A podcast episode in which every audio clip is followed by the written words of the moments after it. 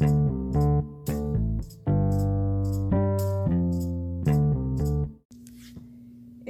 hola a todos, mi nombre es Montserrat. ah, ¿Cómo me llamaba? Montserrat Rodríguez. Eh, soy bailarina de danzas orientales y danza contemporánea y me está acompañando mi papá. Hola. Em, y queríamos platicarles de cómo fue nuestra experiencia con este tema de eh, papá, quiero ser bailarina. Cuando eres adolescente. Sí, cuando eres adolescente. Sé que es un tema que para muchos ha sido difícil con el paso del tiempo y que todavía hoy en día dedicarse a las artes y más a las artes escénicas es algo difícil de digerir para nuestros padres. Entonces quería compartirles cómo nos fue a nosotros. Bueno, pues sí, efectivamente es un tema complejo porque cuando te lo sueltan así a los 13, 14 o 15 años, tú tienes una expectativa de tus hijos diferente y, y es un shock.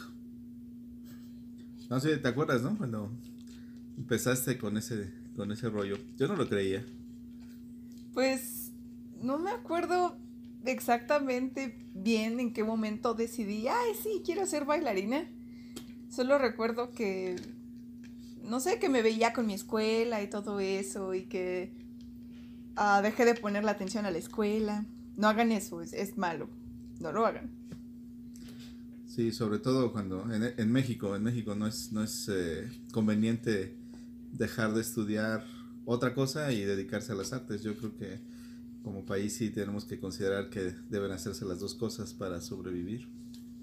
¿Y qué recuerdas que es lo que más te preocupaba o te daba miedo o, o que te hacía reacio a la idea? Pues primero que nada que yo tenía un, mapa mental hecho de, tu- formación, o sea, eh, cuando los hijos van creciendo desde pues, desde que nacen y van creciendo, uno se va haciendo un mapa mental y yo te veía sí en las artes, sí eh, con esa vocación porque te gustaba la pintura, te gustaba eh, desde vestirte de Blancanieves bailar y hacer show para los invitados cuando cumpliste cinco y así. Eh, o sea, sí, y, y la forma en cómo dibujabas y pintabas, sí te y, y las lecturas, ¿no? Que te gustaba mucho leer, sí te veía en, en un área de, de artes, pero no te veía, no te veía como bailarina y menos de belly dance. Entonces, eh, mi mapa mental era, ah, sí, se va a dedicar a las artes, a la pintura, a la escultura, a la arquitectura o literatura, una onda así, pero jamás en mi mente estuvo el- el- la posibilidad de que dije- eligieras eh, ser bailarina. Entonces, cuando me dijiste, pues lo primero que pensé es, no, este, estaba pasando por un trance. eh, Es una etapa. es una etapa de que ahorita es, eh, es la novedad. Y me acuerdo que eso fue después de que tomaste un tallercito o, o ahí en la, en la secundaria, ¿no? Que les dieron como un taller o unas clases de, de belly. Entonces para mí fue así, no, es un, es un trance. Ah, cabe mencionar que yo de niña tampoco en la vida me imaginé que me fuera a dedicar a la danza. De hecho, mi mamá menciona que veía a las bailarinas bailar y era como de, ah, chido, jaja, bye. O sea, sí decía que me quería dedicar a las artes, desde que tengo memoria decía que quería ser artista, pero dedicarme a la danza, para nada. Hmm. Raro Sí. ahí. Muy raro. Y, y después cuando empezaste a sentir una negativa de mi parte, yo me acuerdo que te empezaste a poner como más necia. Y para mí era, bueno, ya desde mi punto de vista, entonces para mí era una necedad, ya no era algo que quería, hacer algo que ibas en contra de... Como un mí, capricho. como un capricho, porque además pues es en la época de la adolescencia cuando dejas de ser el superhéroe y te vuelves en el villano como papá, ¿no? Entonces yo dije, ah, es Lex Luthor contra Superman. no sé quién era Lex Luthor y quién era Superman, pero así, lo- así te sentía, ¿no? O sea, cualquier cosa que yo decía, oye, pues estudia otra cosa o algo relacionado, pero que sea una carrera más universitaria, no, no, y me vas en contra mía y este, no me apoyas y bla, bla, bla. Ah, justamente me acordaba de que me decías, ¿no? Termina una carrera universitaria y ya después te dedicas a la danza. Y, y yo lo que le decía, que o sea, ahorita ya con el paso del tiempo es como de si hubiera estudiado una carrera universitaria, si hubiera continuado mis estudios, pero lo que le decía creo que tenía cierto peso. Y es que no puedes dedicarte a la danza después. O sea, la danza como bailarina al menos es una carrera para jóvenes. O sea, entre más joven empieces es mejor. Entonces era algo que yo le decía mucho a mi papá y peleaba mucho con él. De, es que no puedo postergarlo. O sea, ¿es la danza ahorita o no es?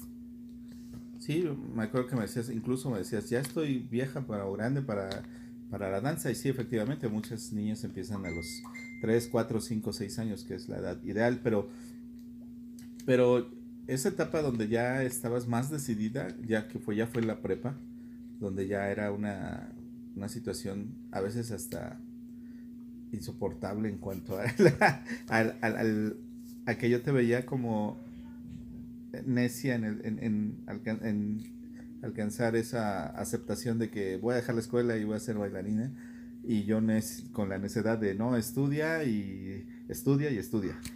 Eh, en la prepa fue cuando más confrontaciones tuvimos que generaron pues ya sentimientos como un poco más profundos creo yo, ¿no? Eh, es curioso porque a mí me da mucho coraje, ya, ya un coraje porque ya no eras una adolescente, ya eras una jovencita, ya casi llegando a la madurez. Y, yo, decía, y yo decía, bueno, ¿por qué no quieres estudiar dos cosas? Porque la, la primera sí fue así de, pues no, estudia mejor una carrera, pero al paso del tiempo y después de varias discusiones, porque teníamos discusiones, eh, que además era, me gust, ya ahora que lo veo hacia atrás me gustaron mucho porque eran discusiones así de te dejo decir todo lo que quieras y luego tú me escuchas y, y, y, y nuevamente, ¿no? No eran, no eran pleitos, no eran de interrumpir, sino llegó el momento en el que dime todo lo que quieras decirme, pero luego escúchame tú a mí y después tratar de sacar una conclusión. Nos costó mucho trabajo llegar a la conclusión, ¿no? Pero... Hubo muchas discusiones de ese tipo.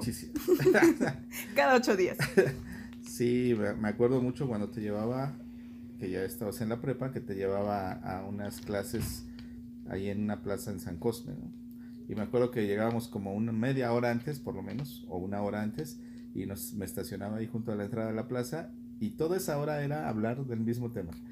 Eh, cuando te recogía era cómo has estado, bla, bla, bla, bla, bla, pero llegando ahí ya era el tema, era, oye, y este, ¿qué, vas, ¿qué has pensado hacer? O tú, este, también que me decías, oye, ya, este, van a aceptar que me voy a dedicar a esto.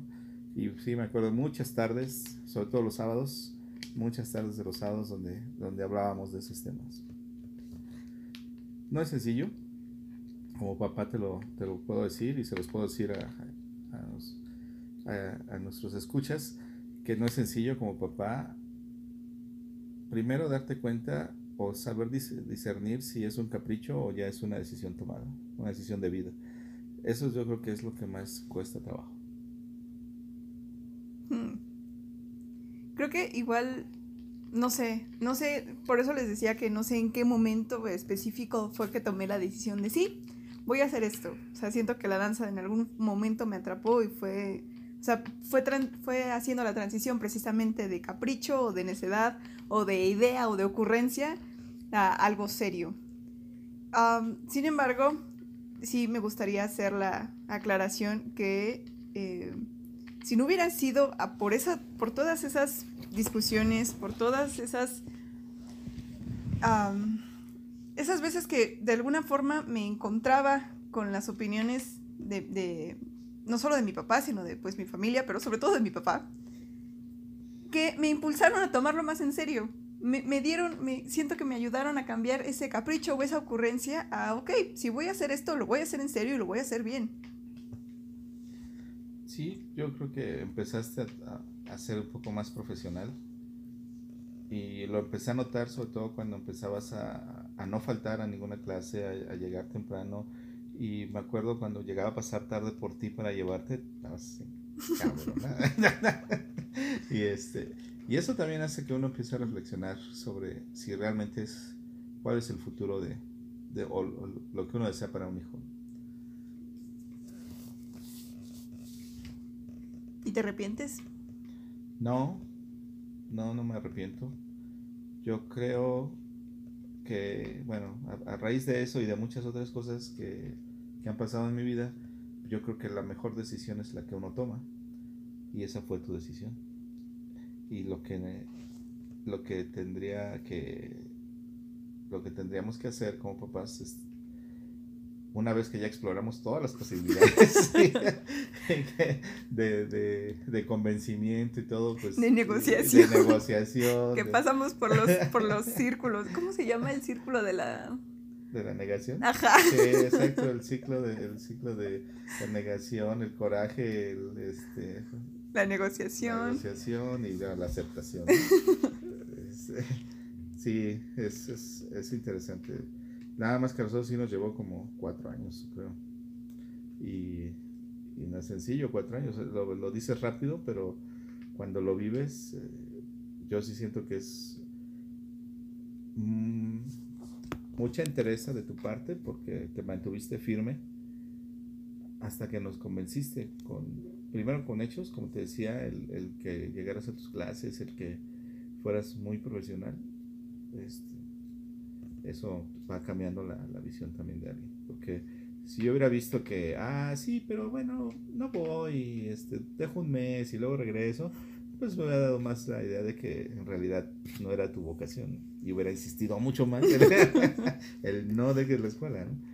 Pero lo que sí es, tú tienes razón al principio, o sea, yo creo que no deben dejar la escuela. En México es un, es un país complicado, donde debe tener opciones. Y si te escoges solo una opción, se te complica tu crecimiento personal. Cierto, completamente cierto. Algún día pronto haré un podcast. Yo creo que solo sobre eso, porque sí es algo que yo en lo personal he aprendido eh, al, paso del tiempo. Pero, pues sí, definitivamente, si no hubiera sido tanto por todo ese proceso de conflicto con mi papá y después de aceptación y de apoyo, porque después de todo el conflicto hubo un momento de completo apoyo, que sin el cual al día de hoy yo creo que yo no me podría dedicar a lo que me dedico.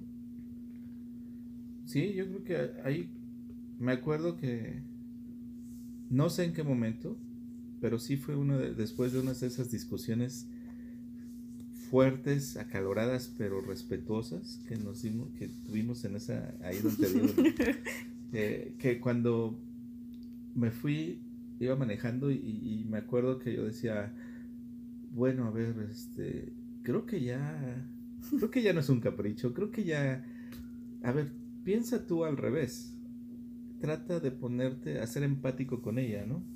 Trata de ponerte un poco en sus ideales, en, un poco en su posición, trata de ser empático. Y creo que ahí yo empecé a cambiar mi, mi punto de vista. Porque empecé a, evaluar todo lo que te decía. O sea, a ver, si tú fueras ella y quisieras ser bailarín, ¿faltarías a tus clases? No. Y si no quisieras ser bailarín, pues sí faltaría. Entonces, empecé a evaluar tu, comportamiento y en ese, ese día me acuerdo que dije, creo que ah, no, no, vas, no vas a cambiarla porque ya es una decisión. No vas a cambiar su decisión y lo único que queda es apoyarla. Y me acuerdo que la siguiente vez que hablamos, pues, me acuerdo algo que te dije, que es una frase muy usada, pero que es muy cierta. Si lo vas a hacer bien, hazlo bien, al 100%, al 120%. Y también otra parte que, que a mí me hizo pensar y reflexionar sobre apoyarte incondicionalmente fue que si te, yo te forzaba a estudiar algo, vamos a suponer, por decir una carrera licenciado en Derecho, ¿no? Y, era, y no era lo que te iba a gustar, pues ibas a terminar trabajando de otra cosa menos de licenciado en Derecho. Y entonces, en esa época también, en esos años, eh, yo supongo que ahora también, pero sobre todo en esos años era, estaba muy, muy eh, hablado el tema de que pues muchos taxistas eran profesionales, profesionistas, ¿no? profesionistas. Eh, con carreras terminadas, médicos, abogados, contadores, y pues te los encuentras de Uber o de taxistas y entonces no porque sean malos, a lo mejor porque muchos de ellos dicen, pues es que yo no era lo que quería estudiar, yo quería hacer otra cosa y no me dejaron y entonces pues no soy el mejor en lo que me obligaron a hacer, y tampoco pude ser el mejor en lo que sí quería hacer. Y toda esa reflexión de esos días me llevó a decir, pues entonces si lo vas a hacer, te apoyo al 120, pero tienes que hacerle, echarle ganas al 120. Y creo que no me arrepentí porque eh, con orgullo puedo decir que todos esos diplomas y presentaciones y aplausos que te han dado, lo siento en el alma y es una compensación al, al apoyo. Es como robarte un pedacito del éxito. Pero se siente bonito, se siente bonito ver que vas concluyendo esas etapas. Sigo pensando que debe, haber dos carreras en este país, eh, en Latinoamérica, que es una cultura totalmente diferente al resto de, o a mundos, al primer mundo, ¿no? Sí, eso es verdad. Tenía razón. Pero, por ejemplo, ¿tú qué recuerdas de esas charlas en las tardes? O sea, ¿qué, cuando te bajabas del carro, ¿qué, qué pensabas? Pues lo que más recuerdo es sentir, por un lado, eh, lo, lo, que decía hace un momento, ¿no? Ese como estar más segura ahora el triple por ciento de que esto quería. O sea, precisamente tan, tanta duda era, tan, tanta, tanto cuestionamiento de estás segura y estás segura y estás segura que cada vez que respondía sí, era como sí, estoy más segura todavía. Eso por un lado. Y por el otro, este, ah, me sentía muy cercana a ti. Sentía eh, que nuestra relación padre-hija había madurado mucho. Me sentía escuchada. Y sentía que eso era, pues, no sé, aportó mucho no solo a mi crecimiento, al crecimiento de, de, nuestra relación, sino a mi crecimiento personal. O sea, siento que también mucho, mucho, mucho de las aptitudes que tengo en la vida profesional como artista o como bailarina han sido inculcadas por ti y a través de ese, de ese estar, de ese enfrentamiento constante. Sí, también. Ahora, otra cosa, a mí también siempre, por ejemplo, me gustó tocar la guitarra y eso, entonces pensaba, bueno, si tú hubieras sido músico, por ejemplo, eh, hubiera sido padre tener dos carreras, la que tengo y aparte tocar en un grupo de rock o una banda de un grupo de salsa o algo así. Pero, pero bueno, nada más, nada más me dedico a, la, a, la, a la parte de la carrera que estudié, ¿no? Pero sí me hubiera gustado, por ejemplo. Entonces yo sigo pensando que dos carreras no es tan mal, ¿no? La parte que te llena, que te, que te hace feliz emocional y culturalmente y algo para que puedas puedas hacer sin preocupaciones lo que te gusta. Porque a veces, yo, yo en México lo veo un poco así, ¿no? Este, lo haces lo que te gusta, pero a veces te preocupa, tienes una serie de preocupaciones económicas principalmente, donde ah, eso te, te, frena un poco. No sé tú cómo ves eso. ¿Y las clases de sax? Las clases de sax, que ahí están pendientes, por ejemplo. Mm. por eso nunca toqué en un grupo. ¿Qué tiene que ver? ¿Por qué no ibas a tus clases? Porque no iba a mis clases. ¿Tú crees que si hubieras tenido la oportunidad, te hubieras dedicado un poquito más a la música? Sí, yo creo que sí. Yo creo que sí. Eh, eh, el hubiera no existe, pero ah, sí, me da un poco de nostalgia esa parte. Pero yo creo que eso también influyó en que al final decidiera así. O sea, vamos con todo, y te vuelvo a repetir, cada vez que yo veía que ibas creciendo, creciendo, o sea, también me acuerdo ya, ya después que dijimos, sí, vamos, adelante, te apoyamos, eh, en algunas presentaciones ibas mejorando muchísimo, entonces dije, no me equivoqué.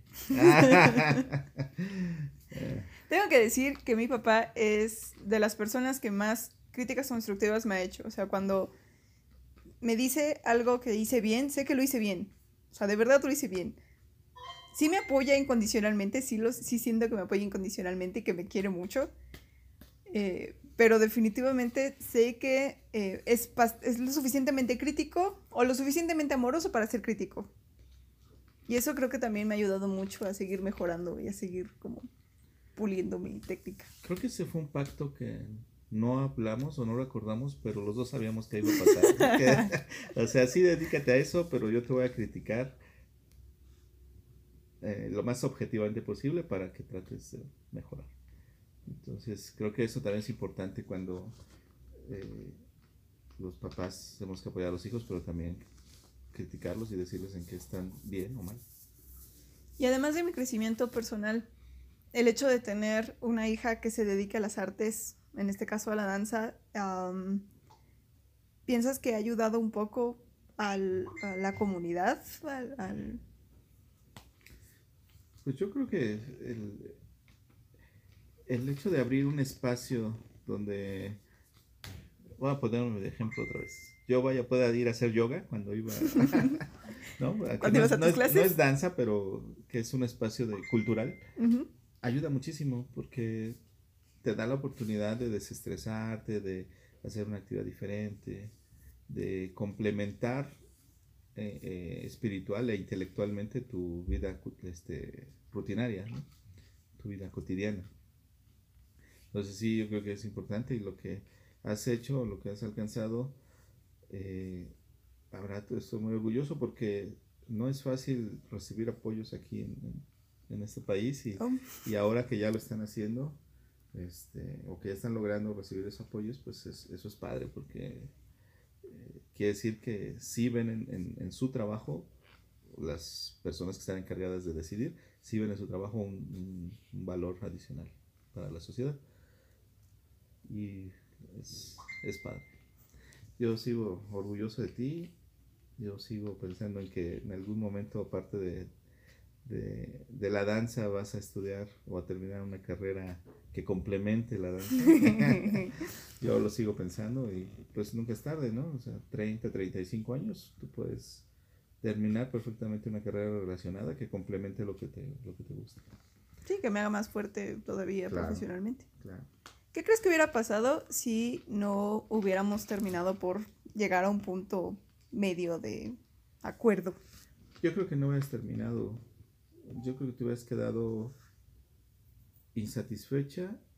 No hubieras terminado bien la, parte de, de danza. Y hubieras tenido que trabajar en otra cosa. No sé, recepcionista. En Electra. En Electra. Eh, no sé, eh, yo creo que hubiera sido, si no hubieras llegado así a un acuerdo, o los dos hubiéramos, los tres, contando tu mamá, evidentemente, hubiéramos llegado a, una posición de, o al término de una buena negociación como llegamos, eh, los tres estaríamos frustrados.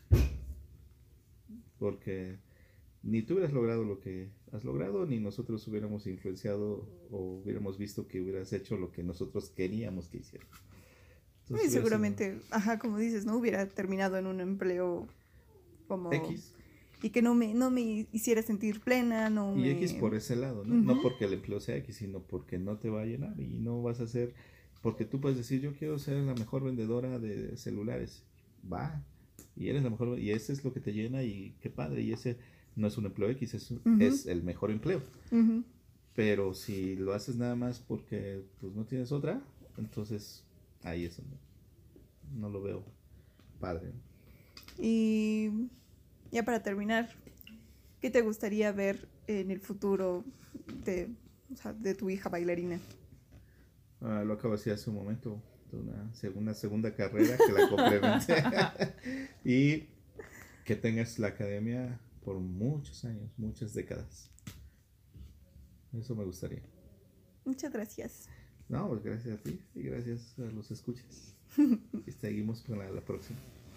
Muchas gracias a todos. Nos vemos a la, a la siguiente, no, a la próxima, perdón. Bye.